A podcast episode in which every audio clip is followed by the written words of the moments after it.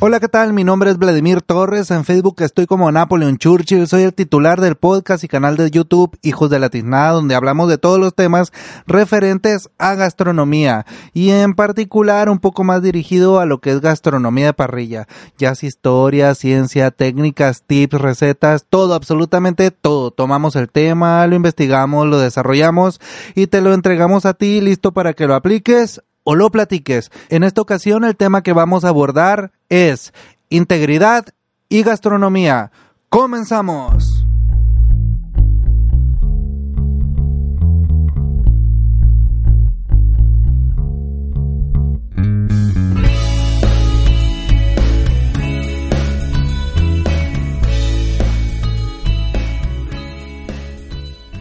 ¿Qué es integridad? Hablemos de la definición. Integridad se traduce como honradez, honestidad, respeto por los demás, corrección, responsabilidad, control emocional, respeto por sí mismo, puntualidad, lealtad, pulcritud, disciplina, congruencia y firmeza en nuestras acciones. ¿Qué tal? ¿Eres íntegro? La verdad es muy difícil. ¿Quién no ha echado alguna mentirilla? Como por ejemplo cuando te llaman al teléfono esos clásicos hostigadores, vendedores o de cobranza y les contestas, sabes que en este momento estoy muy ocupado, me están deteniendo el teléfono y no puedo atenderte, llámame más tarde. O estoy en una reunión muy importante, etcétera, etcétera, y un largo, etcétera. Y en cuanto cuelgas el teléfono, bloqueas el número y continúas con lo que estás haciendo realmente. Sí, es muy difícil ser íntegro. Yo mismo uso frecuentemente esas artimañas para librarme de ellos. He cometido bastantes errores. Eh, como parte del reino animal tengo dos pies, dos patas y francamente he metido hasta las cuatro. Muchos de esos errores me arrepiento horriblemente y muchos aún no los he solucionado. La he cagado múltiples veces, pero ¿quién no ha cometido errores? ¿Quién? ¿Quién no ha cometido errores? Y es tan sencillo como te puedo hacer una pregunta. ¿A poco no has descargado algún disquillo, algún CD pirata? ¿O has comprado alguna película pirata? ¿O has descargado algo pirata en la web? ¿O el clásico es que que mencionamos es que y es que y es que y el cual por lo regular todos esos es que son excusas que a su vez la gran mayoría son mentiras para justificar un error o el incumplimiento de algo. Aunque la finalidad de este episodio no es hacernos una autocrítica, sí vale la pena remover ciertas fibras con la finalidad de que, aunque sea en un 0,5%, mejoremos como personas. Y este capítulo lo inicio con una historia con la que me tropecé leyendo el libro de lo mejor de Catón, donde además de sus chascarrillos y vivencias, él hace frecuentes referencias a pasajes de la historia de nuestro país, de México. Una historia no tan truqueada ni manipulada como la que nos han enseñado en los libros de texto de nuestras escuelas. Como dice una frase de Gauta, eh, que también por allí leí, no todo lo que se nos presenta como historia realmente ha sucedido. Y lo que realmente sucedió en realidad no sucedió de la manera en la que a nosotros se nos presenta. Y más aún, lo que realmente pasó es solo una pequeña parte de lo que pasó. Así es la historia. La historia a veces la cuentan los ganadores, pero cuando leemos esa misma historia escrita por parte de los perdedores o del otro bando suele ser muy diferente y suele también despertarte ciertos sentimientos y abrirte un poquito la mente y conociendo esas dos partes pues puedes eh, emitir tu propio juicio o a lo menos eh, darte una idea más clara de lo que realmente sucedió. Esta historia Mm, también forma parte del libro La otra historia de México, Díaz y Madero, La espada y el espíritu, de Armando Fuentes Aguirre, alias Catón, un distinguido columnista de múltiples diarios de, de tiraje nacional, y es digno de ser compartido. La historia inicia así.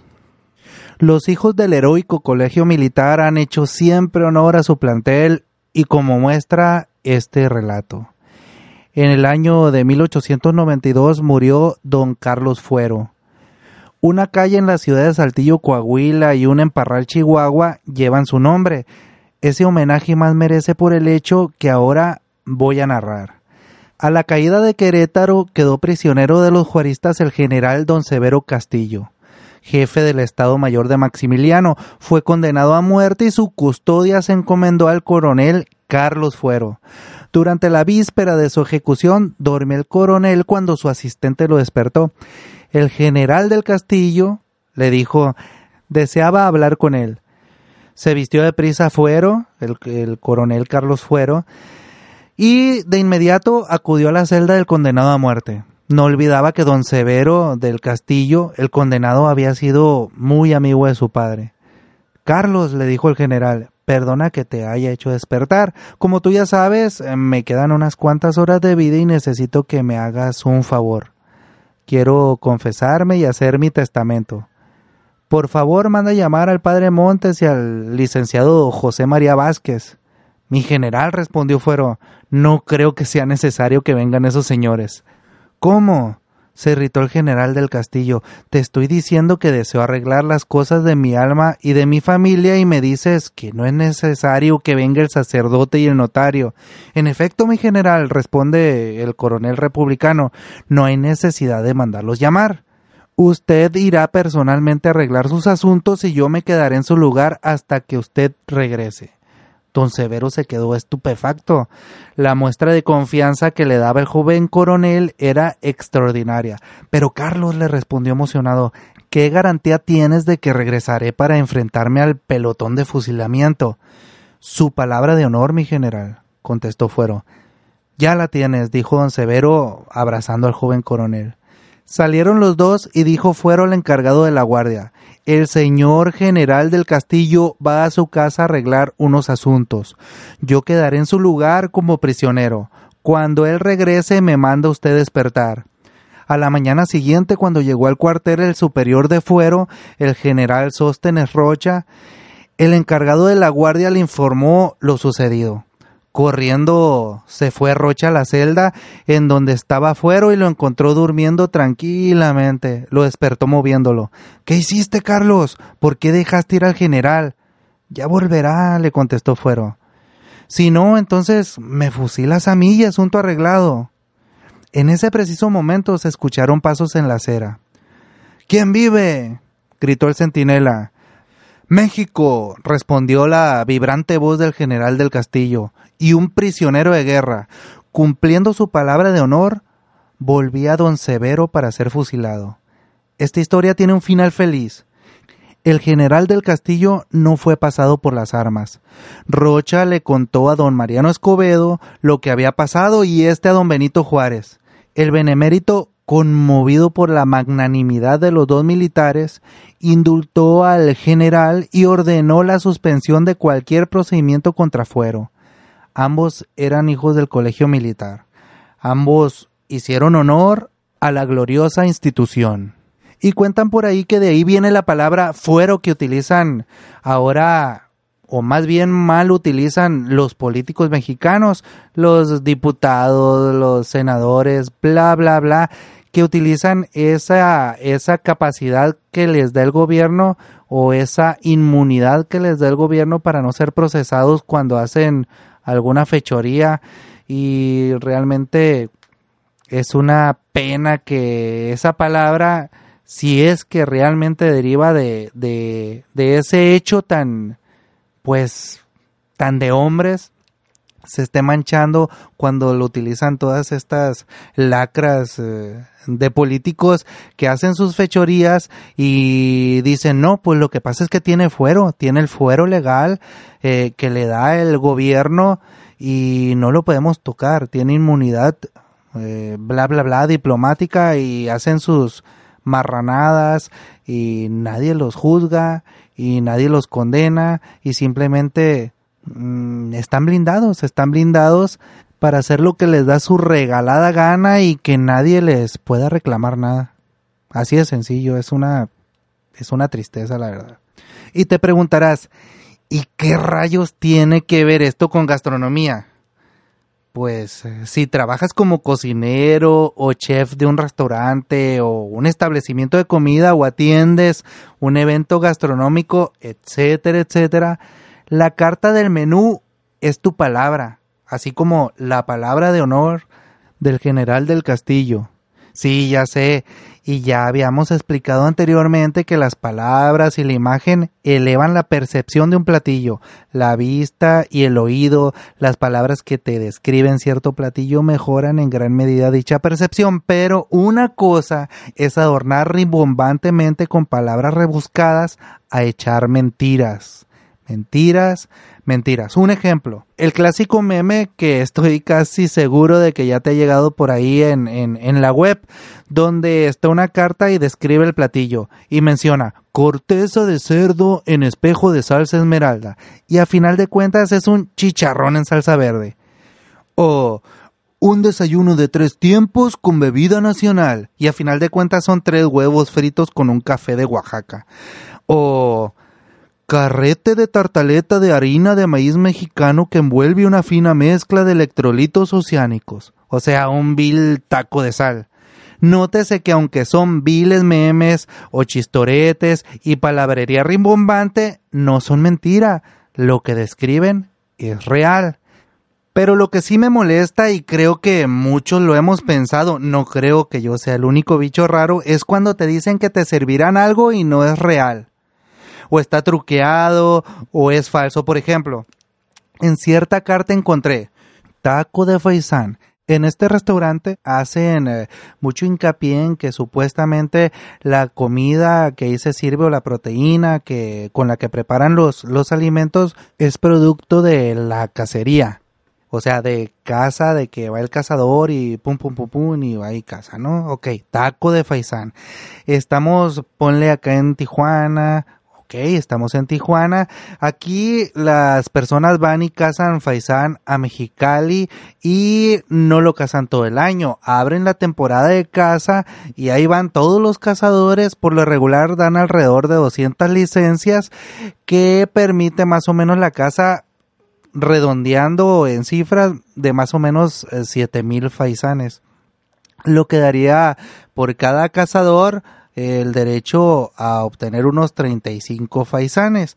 Entonces, eh, sacando números, simplemente con sentarte y pedir un taco de faisán en el, en el restaurante y volteas a ver alrededor toda la gente que está sentada y no creo que nada más es 35 faisanes puedan ofrecer o con dos días con lo que piden taco de faisán pues se van esos 35 faisanes o no sé de dónde los consigue.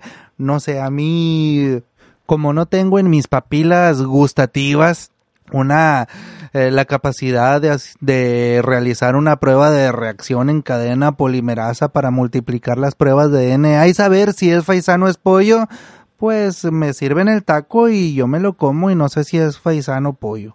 Pero pues no me suena, no me suena verídico y eso la verdad me molesta un poco, entre otras cosas, como por ejemplo, en otro lugar encuentro chicharrones de ribeye.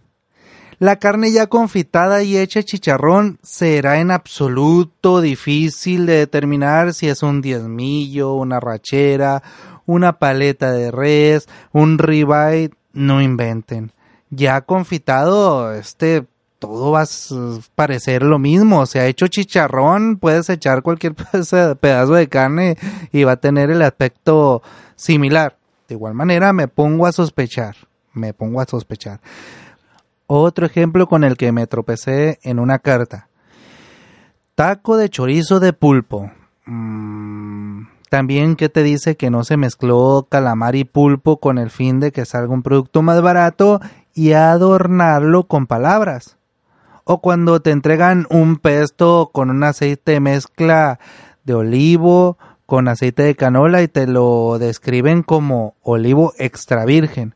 Otra cosa que a mí en lo particular, y repito, en lo particular me molesta un poco, es cuando dicen la carta del menú la pesca del día y son camarones o un filete de atún y estás en la ciudad más lejana de la costa de tu país, etcétera, etcétera, donde dices, pues pesca del día, pues sí, sí, sí, no creo que manden un vuelo exclusivo para que te traiga diario un puñado de camarones, o sea, no sé, no, no, ese tipo de cosas eh, no me va, no me gusta que me quieran ver la cara, la verdad, no, yo creo que a nadie le gusta que nos quieran ver la cara. Entiendo que en un negocio tienes que generar dividendos y que los costos de los insumos se deben conseguir al más bajo costo posible, ya sea comprando por mayoreo o mediante membresías a ciertos clubs que te dan la oportunidad de obtener ciertos productos a precios competitivos, pero no mintiendo o dando productos de muy baja calidad. Cuando en tu carta menú estás eh, de pretencioso ofreciendo la luna y las estrellas, eso no se vale. No se vale que le quieras ver la cara a los comensales o a tus clientes. Como dijo Benjamin Franklin, la amargura de la mala calidad permanece mucho más tiempo después de que la dulzura del bajo precio se olvida. Más descriptivo imposible. Es mejor presumir ingredientes de alta calidad y cobrar precios elevados o precios eh, reales eh, que vayan de acuerdo a lo que estás ofreciendo, si ello garantiza que estás consumiendo productos de primer nivel, el que quiera y pueda pagarlo hará y el que no se irá a comer eh, tacos o gorditas o tamales en la esquina. Y eso, señores, eso se llama integridad u honestidad. Honestidad. Así de simple. Y hablando de, de, integridad, me acuerdo de un chiste con el que me tropecé también en el libro de, del mismo autor, de Catón. Y dice más o menos así, un día eh, la boa estaba que se moría de hambre y fue a pedir trabajo a un burdel. La leona, que era la madrota, o sea, la dueña del burdel, se burla de la boa recordándole que era una serpiente y que simplemente no podría vencer su instinto. ¿Morderás a tus clientes o te los comerás con esa hambre que te cargas? Fue tanto el rogar de la boa que la leona le dio trabajo, le dijo, pues ve y enrédate en ese árbol para ver eh, si cae algún desesperado. Pasada la medianoche llegó el conejo diciéndole a la leona que quería hacer eso que los conejos saben hacer y que hacen tan repetidas veces, ya que su coneja estaba cansada y simplemente se negaba, se negaba porque estaba agotada por la ninfomanía del roedor. Así que no le quedó de otra al conejo más que ir con la leona y pagar los servicios de pues de una meretriz. La leona le aclaró que todas sus chicas estaban ocupadas, la loba, la cigüeña, la burra, etcétera, etcétera. Estaban todas ocupadas, pero que tenía una nueva, que la probara y que luego le dijera qué tal le había ido. El conejo se fue corriendo a buscar a la boa. Cuando la boa lo ve venir, inicia el cortejo el conejo. La boa se quiso resistir a como diera lugar, pero su instinto la traicionó de un solo bocado se lo mete a la boca. Ya que estaba a punto de deglutirlo, entonces eh, se queda pensando un rato y decide escupirlo, ya que si se lo tragaba, pues no cumpliría su palabra y además, pues ¿quién le pagaría? Sale el conejo todo lleno de saliva, embarrado, dando vueltas. Cuando logra levantarse, todavía sacado de onda y más excitado que antes, exclama Caramba, si así estuvo la besadita, ¿Cómo va a estar la fornicadita? Aquí es, bueno, soy muy malo para contar chistes, la verdad. Pero este, este cuento, pues es un ejemplo más de lo que es la integridad profesional. Una absoluta y genuina integridad profesional por parte de la BOA. En todas las profesiones es muy importante ser íntegro, no nomás en la gastronomía, tienes que aportar lo mejor de ti, ¿o no? Por ejemplo, bueno, yo como, como médico, como anestesiólogo, eh, la verdad yo evito en la medida de lo posible beber alcohol un día antes de alguna cirugía. Si voy a trabajar al día siguiente, pues simple y sencillamente trato de abstenerme. Si acaso me tomo una cerveza, dos cervezas para acompañar la comida, pero nada más. Porque como anestesiólogo, el paciente me paga por el 100% de mí. El paciente no me paga por el 90%. Eso sería poco ético de mi parte. ¿O acaso si yo fuera a anestesiarte a ti, haciendo un ejercicio sencillo así de conciencia, ¿qué tal si yo te digo, sabes qué? Mm, sí te anestesio mañana, pero te voy a cobrar, te voy a hacer un descuento del 50% porque voy a ir medio crudo, voy a ir crudo. ¿Te dejarías anestesiar por mí? Claro que no. Tú estás pagando, tú quieres pagar por el 100% de mí. Y yo tengo que darte el 100% de mí. Así de sencillo. Eso se llama integridad profesional. ¿Y tú? ¿Das lo mejor de ti? Ta, ta, ta, tan. Bueno, y con esto me despido. Espero que hayas llegado hasta este momento.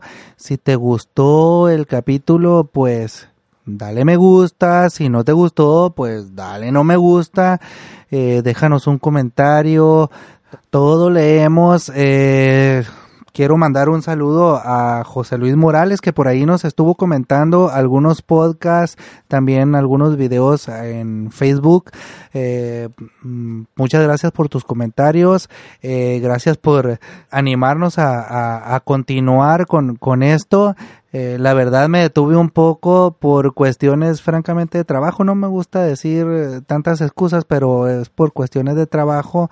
Pero aquí estamos eh, creando contenido y pues eh, grabando, creando nuevos capítulos. Intentaré lo que pueda ser un poco más constante y seguir con este proyecto tanto en los videos como en los podcasts. Recuerda que nos puedes encontrar en nuestra página oficial en hijosdelatinada.com, en Facebook, Instagram, Twitter y YouTube. Además puedes eh, encontrarme en Facebook como Napoleon Churchill. Eh, ahí estoy eh, subiendo una que otra cosilla, ocurrencias, chistoretes, cualquier cosa, estamos en contacto. si tienen alguna inquietud por un tema, pues ahí en un comentario me lo pueden poner, lo investigo y, y lo desarrollamos con mucho gusto. Muchas gracias a todos. Nosotros somos los hijos de la tiznada.